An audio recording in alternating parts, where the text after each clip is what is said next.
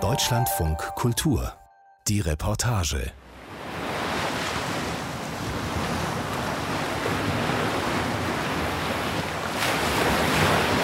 Ich glaube, der, der, der Ozean ist mindestens genauso unberechenbar wie, wie die Menschen. Also du gehst ja nur rein, wenn du dich irgendwie auch sicher fühlst. Wenn es too much ist, dann merkst du auch, dass du danach, dass es zu viel war und dass man dann irgendwie ja, entweder härter trainieren muss oder dass man halt irgendwie dann doch lieber der ruhigere Surfer ist. Der Mann, der hier eben das Wesen der Freundschaft mit dem des Ozeans verglichen hat, ist Jan Bergmann, Sportlehrer aus Berlin, Anfang 40, Surfer. 2015 lernt Jan einen Geflüchteten kennen, Karim, Mitte 20, aus Syrien, sagt er. Jan und Karim werden dicke Freunde. Sie hängen Cafés rum, fahren Longboard, gehen feiern. Sie sind wie Brüder.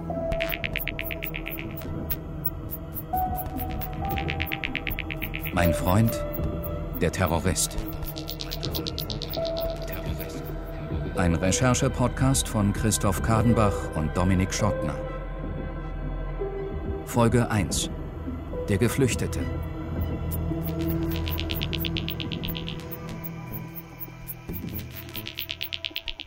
Ein gutes Jahr später, November 2016, passiert dann etwas, das Jan im Rückblick wie eine Filmszene vorkommt. Auf offener Straße werden Karim und er plötzlich von schwarz vermummten Männern überwältigt. Polizisten eines Spezialeinsatzkommandos auf der Suche nach einem islamistischen Terroristen, nach Karim. Mein Freund, der Terrorist, darum geht es in diesem Podcast. Und mit mir im Studio ist jetzt mein Kollege Christoph Kahnbach. Hallo Christoph. Hi. Du verfolgst die Geschichte von Jan und Karim ja schon sehr lange. Erst für das Süddeutsche Zeitung Magazin, jetzt für diesen Podcast. Erzähl uns doch mal, wie bist du überhaupt drauf gekommen? Ja, ich wohne selbst in Berlin und habe die äh, Meldung damals in Zeitungen verfolgt. Mutmaßlicher IS-Terrorist in Schöneberg verhaftet. Der junge Mann wollte wohl mit einem Messer oder einem Fahrzeug Menschen töten, so stand es zumindest in den Zeitungen und zwar im Namen des IS, also des sogenannten Islamischen Staats. Und ähm, in einigen Berichten wurde dann auch erwähnt, dass der mutmaßliche Attentäter bei einem deutschen Flüchtlingshelfer wohnte, in so einer Art WG. Und das hat mich äh, total überrascht, weil ich sowas noch nie gelesen hatte. Also ich glaube, die meisten islamistischen Attentäter sind eher in geschlossenen Subkulturen unterwegs. Und wie muss sich erst dieser Flüchtlingshelfer fühlen, der ja, ich finde schon, dass man das so sagen kann, ja irgendwie mit dem Feind befreundet war am Ende? Genau, das habe ich mich gefragt. Und ich hatte dann Glück, weil sich herausgestellt hat, dass der Flüchtlingshelfer, das Jan Bergmann also, der Freund eines Freundes von mir ist. Ähm, so entstand der Kontakt. Ich habe ihm eine SMS geschickt und fünf Monate später haben wir uns dann zum ersten Mal getroffen. Das war im März 2017. Seitdem haben wir bestimmt Dutzende Male über Karim und ihre Freundschaft gesprochen, stundenlang bis heute. Also ich würde sagen, Karim lässt ja nicht los. Und an der Stelle müssen wir vielleicht einmal sagen, Jan und Karim sind nicht die echten Namen von den beiden, ne? Ja, das stimmt. Jan hat um diese Anonymisierung gebeten. Er stand zwar nie im Verdacht, ein Mittäter oder Mitwisser von Karim zu sein, aber er fürchtet, dass trotzdem etwas von den Vorwürfen, die Karim damals gemacht wurden, an ihm kleben bleibt. Also ähm, er möchte halt nicht gegoogelt werden können. Und wichtig ist auch zu sagen, dass Karim nicht der Name ist, unter dem Jan Karim kannte. Glaubt Jan den Vorwürfen denn? Damals noch nicht, als äh, die beiden auf der, auf der Straße von den Polizisten äh, quasi überrumpelt werden, beginnt für ihn eine Zeit des Hoffens und Zweifelns, die im Grunde bis heute andauert. Und er fragt sich immer noch, wie er überhaupt in die Situation geraten konnte klar, von außen sieht es vielleicht naiv aus, aber man hat ja, man vertraut sich ja selber und man vertraut ja seiner Menschenkenntnis. Ich denke auch nach wie vor, also dass die Person, ja, Karim jetzt kein schlechter war.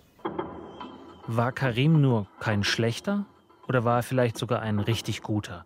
Oder doch ein Menschenfänger, einer, der sich gezielt in den Leben Gutmeinender eingenistet und sie für seine Zwecke missbraucht hat?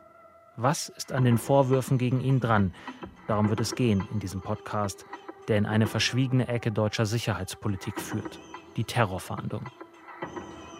Für Jan bedeuten diese Fragen alles, denn von ihnen hängt ab, wie sehr er enttäuscht wurde, wie sehr er getäuscht wurde. Hat er tatsächlich einen Terroristen in sein Leben gelassen oder doch einen Freund? Oder beides? Flüchtlinge gehen mich nichts an. Das kann wohl kein Europäer mehr sagen. Die Flüchtlingsdramen dieser Welt sind bestimmendes Thema. Wir schaffen das und wo uns etwas im Wege steht, muss es überwunden werden. 56 Container, die Flüchtlingsunterkünfte. Spätsommer 2015. Eine Zeit, die vieles verändern sollte in Deutschland. Bundeskanzlerin Angela Merkel hat gerade ihren berühmten Satz gesagt. Und an den Bahnhöfen werden die Geflüchteten mit Willkommenschildern empfangen. Also Jan ist ein Typ, der will anpacken und äh, deshalb meldet er sich als Freiwilliger, als ehrenamtlicher ähm, Helfer in der Notunterkunft, die gerade in Berlin in dem stillgelegten Flughafen Tempelhof, in den riesigen Hangars, die es dort gibt, eingerichtet wird. Und dort, in diesen Hangars, lernt er Karim kennen. Das war ja die Sache. Ich wollte eigentlich in Libanon irgendwie arbeiten gehen, ne? Im Flüchtlingscamp. Und dann war es ja so, okay. Libanon war gerade heikel irgendwie. Die Hezbollah da mit in den Krieg rein nach Syrien und war dann alles irgendwie nicht so einfach. Und dann in dem Moment macht Tempelhof auf und dann, ja, dann habe ich halt gesagt, okay, jetzt bleibst du erstmal hier, kannst du ja immer noch später nach irgendwie in den Libanon. Dann habe ich das da halt erstmal gemacht und war der Erste, der da mit dem Sport halt an den Kids gearbeitet hat und hatte dadurch mit all den Leuten, die da auch jetzt, also so zum Beispiel mit der Security oder sowas, äh, die kannte mich halt vom Sehen von Tag 1 und ähm, dann war das ein ganz einfaches Kommen und Gehen sozusagen. Ne? Also da, da hat man sich die Hand gegeben und ist reingelatscht und ist auch genauso wieder rausgelatscht. Jan scheint ja schon ein besonderer Typ zu sein. Ne? Auf der einen Seite sehr engagiert und auf der anderen Seite auch sehr hungrig irgendwie auf Erlebnisse. Libanon gehört zum Beispiel. Ne? Ja, absolut, das passt. Also der ist eigentlich immer unterwegs und ähm, hat einen riesigen Freundeskreis und ist einfach ein charismatischer Mensch, würde ich sagen. Also ich kenne ihn eigentlich nur braun gebrannt, weil er so oft in Portugal surfen geht. Er ist super sportlich, hat jahrelang Capoeira getanzt, aber er ist jetzt nicht so ein Extremsportler-Typ, der so verbissen ist, sondern der hängt auch gern mal ab. Der wirkt einfach wahnsinnig lässig. Wie, wie sieht er denn aus? Beschreib ihn mal. Ja, also äh, Baggy Jeans, T-Shirt, Turnschuhe, drei Tage Bart, wie so ein Skater. Ähm, die Aufnahme, die wir eben gehört haben, ist in den Hangars entstanden im Flughafen Tempelhof. Ich bin einmal da mit Jan während meiner Recherche hingegangen. Das war 2018, da waren die Hangars eigentlich schon wieder komplett menschenleer. Also da waren nur noch wenige Geflüchtete, weil die meisten schon wieder woanders untergebracht worden waren. Und als wir da durchgingen, mussten wir alle paar Meter anhalten, weil andauernd jemand auf uns zukam und Jan begrüßt hat. Immer so, hey, wie geht's? High five. Und die haben ihn einfach, jeder hat sich an ihn erinnert und der, die haben ihn einfach wie, wie einen guten Freund begrüßt. Am 30. Oktober 2015 meldet sich Karim in der zentralen Aufnahmeeinrichtung für Asylbewerber in Berlin als Asylsuchender. Auszüge aus dem Dokument. Geburtsdatum 01.01.1989, Aleppo, Syrien. Volkszugehörigkeit Arabisch. Religion Moslem. Tag der Einreise 26. Oktober 2015. Einreise mit Fares N., Cousin ersten Grades. Der Reisepass wird einbehalten. Die Situation damals in Berlin war sehr unübersichtlich. Jeden Tag kamen bis zu 1000 Geflüchtete neu nach Berlin. Die Verwaltung war überhaupt nicht gut vorbereitet auf diesen Ansturm, besonders am Landesamt für Gesundheit und Soziales, dem Lageso. Da haben sich die Leute teilweise nachts um eins angestellt, obwohl das Amt erst um 8 Uhr morgens aufgemacht hat. Und von da wurden sie dann in eine der vielen Notunterkünfte geschickt, zum Beispiel die im alten Flughafen in Tempelhof. Ganz in der Nähe wohnt Jan, und er fragt sich, wie kann ich den Menschen da am besten helfen? Na gut, ich habe ja da Tennis gemacht irgendwie, zwei Tennisnetze aufgebaut und irgendwie viel Randale für die Jungs und Mädels. Wer Bock hatte, durfte spielen und dann haben wir so viele kleine Turniersysteme gespielt und abends dann nochmal mit einer Musikbox da irgendwie ein bisschen Musik gespielt und getanzt und im Laufe des Ganzen war Karim dann ja auch öfter halt beim Tennis dabei und hat immer Vollgas gegeben und dann ging es relativ schnell, dass er natürlich auch irgendwie Französisch sprach und wieder rüber über die Sprache dann auch äh, relativ schnell connected haben so und dann auch irgendwie angefreundet haben. Warum Französisch, Christoph? Also Karim hat das Jan so erklärt. Der Onkel von Karim hatte ein Hotel im Libanon und dort hat Karim manchmal in der Küche ausgeholfen und der Koch sprach Französisch und hat Karim die Sprache beigebracht. Was hat Karim Jan denn sonst noch über sich erzählt? Dass er aus einem Dorf bei Aleppo stammt und vieles, vieles mehr. Also Karim hat sehr, sehr viel erzählt und sehr detailliert. Ähm, die Aufnahme, die wir jetzt hören, die ist in einem Café entstanden. Da habe ich Jan interviewt, deswegen sind da ein paar Stimmen im Hintergrund zu hören. So wie er es erzählt hat, Mama Koden, Papa Araman, Geschwister, zwei Brüder im Krieg gestorben, aber auch auf eine tragische Art und Weise. Irgendwie hat er mir auch eine Story zu erzählen, wie der eine Bruder irgendwie in eine falsche Gasse eingebogen ist, irgendwie da erwischt wurde vom anderen Kommando, dann letztendlich auch in der Straße lag, war dann schon auch tot, aber mussten dann irgendwie zwei Tage später konnten sie ihn erst irgendwie rausholen. Und da muss ich auch sagen, da hat irgendwo die Geschichte auch irgendwie ein bisschen gehakt. So. Da gab es einen Moment, wo ich auch dachte, so, habe ich es mal vorher nicht von ihm anders gehört. Aber das waren dann so eine Nuancen. Weißt du, habe ich ihn auch drauf angesprochen, dann hat das wieder irgendwie ein bisschen berichtigt oder so. Okay, ich raff das mal ganz kurz. Karim hatte zwei Brüder, beide sind tot. Vater war Polizist, irgendwie ein cooler Typ. Die Mutter spielt nicht so eine große Rolle in seinen Erzählungen. Karim selbst war ein Jahr beim Militär, dann bei der Polizei und als der Krieg ausbricht, kämpft er in so einer Art Miliz 200 bis 400 Leute stark, und zwar gegen den Präsidenten von Syrien, Bashar al-Assad. Hat Karim dann mit Jan auch mal über diesen sogenannten Islamischen Staat gesprochen, den IS? Ja, ja, mehrere Male. Er meinte irgendwann mal, okay, die müssten das so machen, dass komplett irgendwie alle Leute, die mit dem IS nichts zu tun haben, rauskommen aus dem Gebiet und dann auf den, auf den IS eine Atombombe geworfen wird. So hat er sich das vorgestellt und wir haben öfter mal geflaxt, dass er, wenn er zurückgeht, Präsident wird und da irgendwie freie Marihuana-Plantagen und äh, eine coole Zeit und alle gleichberechtigt, jeder darf machen, was er will. Hat Jan an diesen Geschichten von Karim irgendwie gezweifelt? Also das, was wir gerade gehört haben, war natürlich eher Scher als Scherz gemeint, aber die ganze Biografie daran hat er nicht gezweifelt. Er sah keinen, keinen Grund dazu. Also warum sollte sich jemand eine so detailreiche Biografie ausdenken? Wenn er was zu verbergen hat, dann hält er ja lieber die Klappe. Und ähm, wer weiß eigentlich schon, wie der Krieg und das Leben in Syrien wirklich aussehen. Also Jan wusste das nicht. Der ehemalige Flughafen Berlin-Tempelhof seit über einem Jahr die größte Notunterkunft für Flüchtlinge in Deutschland. Heute wohnen mehr als 2000 Flüchtlinge in den früheren Hangars des geschlossenen Flughafens Tempelhof.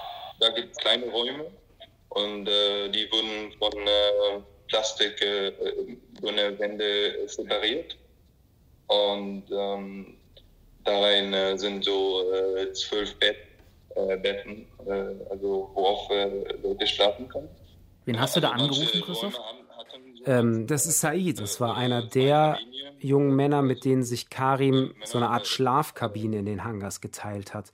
Said heißt in Wirklichkeit anders und äh, er kann ganz gut erzählen, wie die Lebensrealität in den Hangars aussah. Also ähm, die Geflüchteten lebten da nicht in einzelnen Räumen, sondern da wurden wie so wie auf einer Messe Plastikwände aufgestellt, äh, vier Seiten ohne Dach, wo dann Stockbetten reingestellt wurden. Zehn bis zwölf Männer mussten darin schlafen. Und da gab es jetzt wirklich keinen Zentimeter Privatsphäre. Die Luft war nicht wahnsinnig toll, es gab eigentlich keine Ruhe und ähm, die Toiletten waren auch sehr weit weg. Was heißt das? Was heißt weit? Naja, die waren vor dem Hangar, die waren draußen. Wasser war kalt und äh, war alles draußen, hinter, dem, hinter, die, äh, hinter das Gebäude von dem äh, Flughafen. Ah, es war ein Winter und äh, die Dixie-Klos waren gefroren und ähm, die Leute kannten sich nicht. Die Leute, ne, wenn man da aus Syrien flieht oder so, weiß man nicht, mit wem man was zu tun hat da richtig oder wer für was steht. Und da waren Leute halt, die sich verstanden haben, manche haben sich nicht so gut verstanden und das war natürlich auch irgendwie ein wichtiger Faktor, warum ich da gearbeitet habe, weil ich das Gefühl hatte, dass ich da ein bisschen auch gebraucht werde. Okay, Christoph, ich fasse nochmal zusammen. Oktober 2015, Karim kommt nach Berlin, dann lebt er in einer Flugzeughalle des stillgelegten Flughafens Tempelhof, der größten Notunterkunft Berlins, wo zumindest am Anfang ziemlich großes Chaos herrscht. Aber Karim hat Glück und lernt Jan kennen, einen Sportlehrer, der mit Karim und anderen Tennis spielt, der mit denen einfach Zeit verbringt und auch mal eine raucht. Und diesem Sportlehrer Jan fällt Karim auf, weil der beim Sport immer besonders engagiert ist. Genau, also Jan und Karim sind sich da in gewisser Weise sehr ähnlich. Also auch Karim ist ein durchtrainierter, fitter Typ, der auf Fotos, die ich gesehen habe, immer so ein bisschen aussieht wie ein arabischer John Travolta, also ein markantes Kinn und ausgeprägte Geheimratsecken. Und ähm, Karim war in den Hangars einfach ein präsenter Typ. Also er ist vielen Leuten aufgefallen und die, gerade die Jungs haben sich immer um ihn geschart, vermutlich weil seine Geschichten, die er erzählt hat, immer ein bisschen mehr Drive und ein bisschen mehr Leben hatten als die von den anderen. Also Said zum Beispiel, der. Aus, aus der Schlafkabine, mhm. genau, der hat mir erzählt, ähm, dass in den Hangars eigentlich kein Geflüchteter besonders gern über seine Fluchtgeschichte gesprochen hat. Es wurde immer eher zu, abgekürzt, naja, ich, ich bin mit dem Boot gekommen, wahrscheinlich weil sich niemand gern an diesen schrecklichen Moment erinnert hat, außer Karim, der sehr detailliert über seine Fluchtgeschichte gesprochen hat und zum Beispiel erzählt hat, dass er geschwommen sei. Von der Türkei nach Griechenland. Genau, also 20 Kilometer oder sowas. Das ist jetzt nicht unmöglich, mhm. aber Jan war mal mit ihm im Freibad und hat gesehen, dass Karim jetzt vielleicht doch nicht so der Extremschwimmer war. Wo sind wir jetzt, Christoph? Auf dem Tempelhofer Feld, also in dem Park mit Blick auf die Hangars. Und äh, da treffe ich im September 2017 Lena, die ähm, in den Jahren zuvor, also 2015 und 2016, in der Notunterkunft gearbeitet hat. Nicht als Ehrenamtliche, sondern sie hat für die Betreiberfirma der Notunterkunft gearbeitet, die Tamaya heißt. Und ähm, Lena möchte nicht mit ihrem echten Namen in diesem Podcast vorkommen und möchte auch nicht, dass ihre Stimme wiedererkannt wird. Deswegen wird sie nachgesprochen. Und warum ich mich mit ihr unterhalten habe, ist, dass auch ihr unter den tausenden Geflüchteten, die da gewohnt haben, insbesondere Karim aufgefallen ist. Wie wir uns kennengelernt haben? Ich weiß auch nicht, wie das passiert ist. Wir haben gesprochen und ich mochte ihn einfach. Wir haben jeden Tag gesprochen. Und ich hatte bei ihm das Gefühl, dass er wirklich verloren ist, heftiger als die anderen. Ich dachte aber auch, dass ich ihm wieder auf die Füße helfen kann.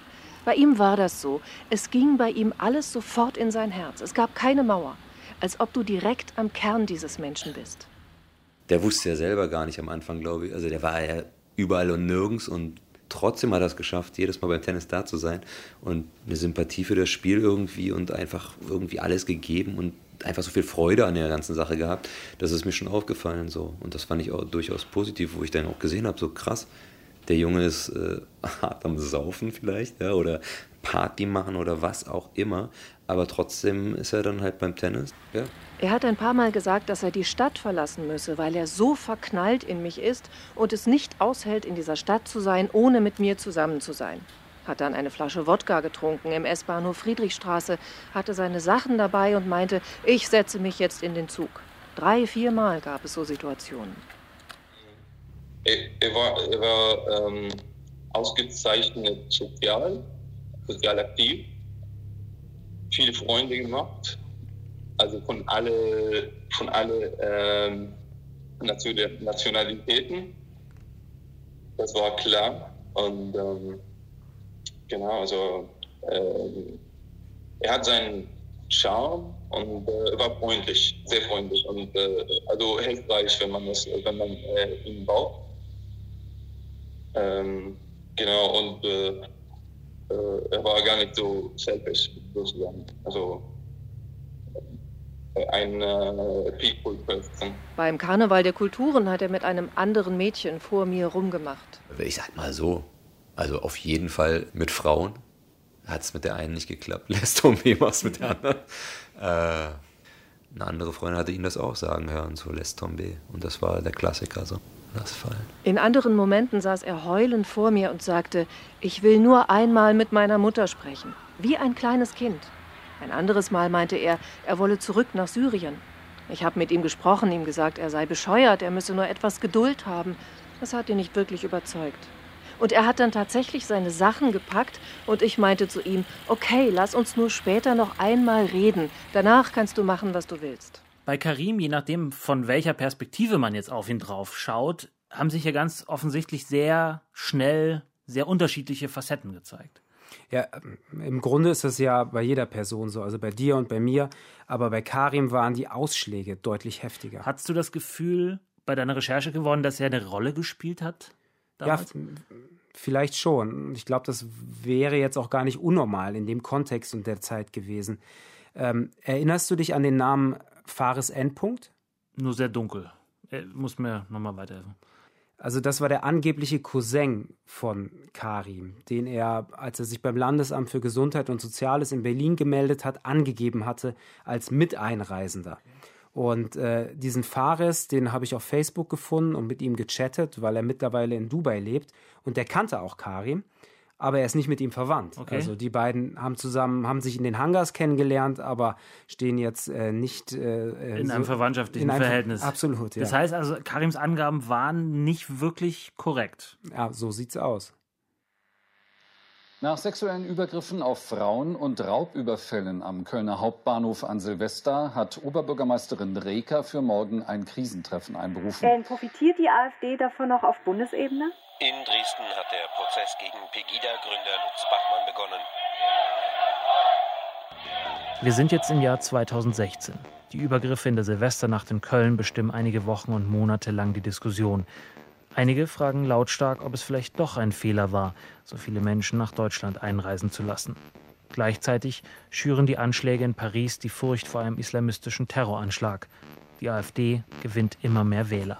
Aber Christoph Karim scheint ja dagegen ziemlich Glück gehabt zu haben, weil er hat Anschluss gefunden, er hatte Freunde, wir haben Lena vorhin gehört, aber vor allem hatte er ja Jan. Ja, das stimmt. Aber das Interessante ist, dass es für ihn Anfang 2016 trotzdem bergab ging. Also er hat wahnsinnig viel getrunken, hat Drogen genommen, hatte andauernd Stress mit den Securities. Weiß man denn, warum Karim so drauf war? Ja, also Jan und Lena haben sich das damals mit seinem Kriegs- und seinem Fluchttrauma erklärt. Außerdem waren die Lebensumstände in den Hangars ja ziemlich äh, prekär, wie Omar eben schon erzählt hat, dass es keine Privatsphäre gab. Man musste sich stundenlang anstellen, um was zu essen zu bekommen. In dieser Schlange vor dem Essen ähm, gab es auch einmal eine größere Schlägerei, über die berichtet wurde in den Zeitungen. Am 7. März 2016 wurden Polizei und Rettungssanitäter zur Notunterkunft im Flughafen Tempelhof gerufen, weil Karim randalierte. Die Polizisten trafen laut ihres Berichts auf eine sturzbetrunkene Person. Karim habe zwei Flaschen Whisky getrunken. Er sei am Kopf verletzt. Die Polizisten notierten zudem, dass Karim mehrere alte Schnittverletzungen am linken Unterarm hat. Da Karim während des Gesprächs mit den Polizisten aggressiv wurde, fesselten sie ihn. Für mich klingt es so, als hätte Karim dringend mal psychologische Hilfe gebrauchen können eigentlich. Ja, ich glaube, Lena und Jan hatten da recht. Also Karim scheint auch auf mich traumatisiert gewesen zu sein, so wie viele Geflüchtete. Ich habe Studien gelesen, dass drei von vier Geflüchteten ein Kriegstrauma mit nach Deutschland gebracht haben. Ähm, das Problem war aber, dass es in den Hangars nur einmal die Woche eine Sprechstunde des sozialpsychiatrischen Dienstes gab für damals dann schon knapp 3000 Menschen, die darin gelebt haben. Das ist auf jeden Fall zu wenig. Im Polizeibericht ähm, werden ja mehrere alte Schnittverletzungen erwähnt, die er am linken Unterarm hatte, Karim jetzt. Hat er sich denn versucht, das Leben zu nehmen? Ja, also diese Verletzungen stammten von einem Vorfall zwei Wochen zuvor. Am 24. Februar 2016 beobachteten Mitarbeiter der Notunterkunft, dass Karim stark blutend das Flughafengelände verließ. Er hatte sich die Arme aufgeritzt und wurde laut Polizeibericht noch am selben Tag in die psychiatrische Abteilung eines Krankenhauses eingewiesen.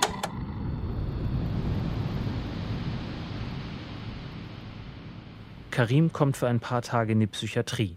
Seine Freunde machen sich Sorgen. Ich hatte das Gefühl, Karim könnte sich jeden Tag umbringen. Es gab eine andere Person, die versucht hat, sich das Leben zu nehmen.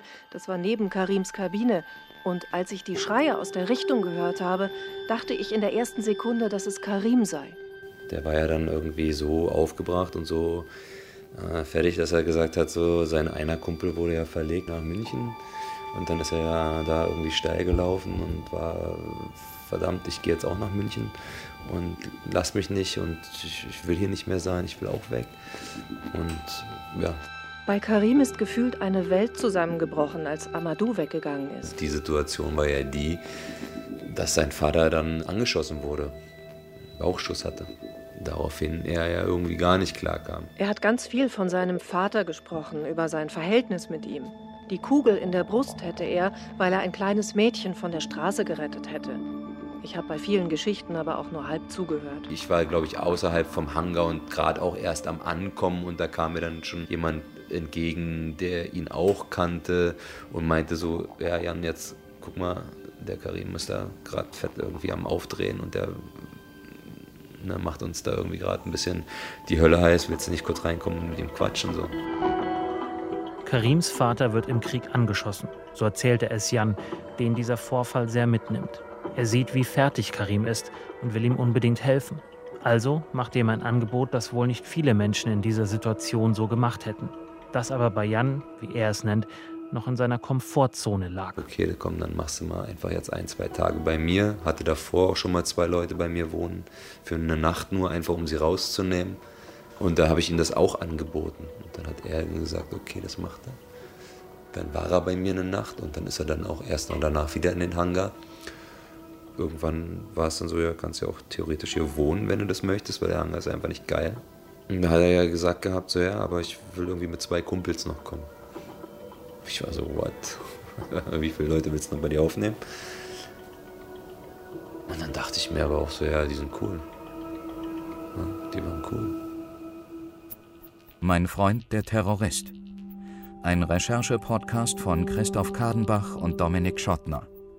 Es sprachen Sabine Adler, Jan Andresen, Barbara Becker, Thorsten Föste, Christiane Gut, Robert Levin und Ulrich Lipka. Ton Jan Fraune. Regie und Musik Frank Meerfort. Redaktion Ellen Hering und Eberhard Schade. Eine Produktion von Deutschlandfunk Kultur 2020. you